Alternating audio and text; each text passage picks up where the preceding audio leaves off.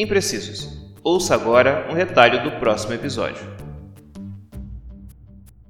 Porque esse pessoal que produz a carne é, tradicional, como disse o Diógenes, né, eles temem que é, é, eles percam seus consumidores para essas novas opções, simplesmente porque, é, porque essas novas opções são vendidas como sendo carne. E eles querem dizer, não, não é carne porque não veio do animal vivo. Pode se chamar de qualquer outra coisa, mas não chama de carne.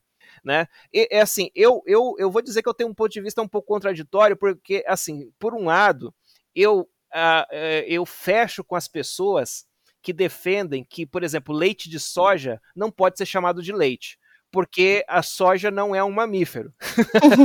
né? Então, assim, só poderia ser chamado de leite aquilo que foi extraído de um animal mamífero, né? O, a secreção que é produzida para alimentar o seu, a sua cria. Isso é leite, qualquer, independente do animal. Agora, é, esses extratos, né? Que tendem a substituir o leite deveriam. Eu, eu, eu fecho com essa opinião. é uma opinião que me convenceu já no passado, quando eu vi essa discussão. Elas deveriam ser chamadas de qualquer coisa, por exemplo, extrato de soja, extrato lácteo de soja, ou qualquer nome que não seja exatamente leite, como é vendido na caixinha. Hoje não é mais. Se vocês procurarem, apesar da gente falar, é, vai comprar leite de soja, não chama leite. Na caixa não está escrito leite de soja. É... Agora, por outro lado, né, nessa questão da carne, eu já me sinto inclinado a, a concordar com quem é, em deixar que as pessoas chamem sim de carne essas, essas opções alternativas. Então, por isso eu, eu, eu tô em contradição comigo mesmo. E, e, eu, e eu sou o contrário. Eu, eu, eu sou a favor de chamar o leite de soja de leite. Porque é, é você cresceu tendo a noção do que, é, do que aquilo que você toma branquinho de manhã é leite e em algum momento da sua vida alguém quer mudar o nome daquilo que você entende e que aprendeu desde pequeno, que é leite, para leite de soja, só porque você, por exemplo, não pode mais tomar é, leite de vaca. É, desenvolveu alguma, alguma alergia ou alguma coisa. Eu acho que o nome, o nome em si é, é o mínimo é, com relação a isso, sabe? Eu, eu, eu sou a favor de chamar, sim, o leite de soja ou leite de, de qualquer outra coisa, de leite. Eu chamo no leite de leite leite. Chamar o leite de leite, eu também o concordo. Leite leite.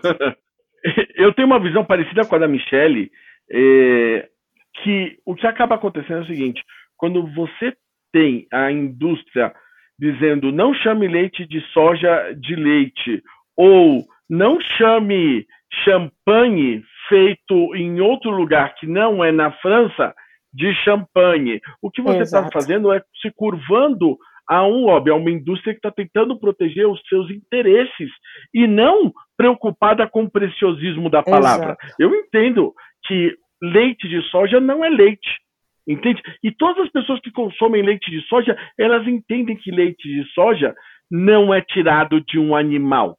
Não é uma secreção animal. Ninguém o nome, o, usar o nome leite de soja não é um recurso de marketing que está enganando as pessoas, mas obrigar a indústria a não usar esse tipo de recurso é uma forma de você fechar, né, você criar barreiras que impeçam os competidores.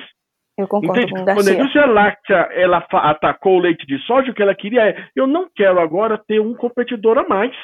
Exatamente. Se ele quer vender leite de soja como se fosse suco ou extrato, beleza. Então ele não, ele não entra na mesma prateleira que, que eu estou. Né? Quando a carne entra como ah, não é carne, porque vamos lá, né? O que você tem é Impossible Burger e outros nomes parecidos, e você vai chamar isso de não sei, mas eu vou chamar isso de qualquer outra coisa, então eu não estou entrando na mesma prateleira, então eu não estou, eu não permito a entrada de, de competidores. Então, como eu vejo isso como lobby e uma, e uma tendência e simplesmente um processo de marketing eh, com que simplesmente tenta garantir né, o benefício de quem já já está com dinheiro na mão, eu não vejo por que eu deveria aceitar isso como como sendo correto ou natural, entende? Nossas redes sociais, arroba Imprecisos1, no Facebook, Instagram e Twitter.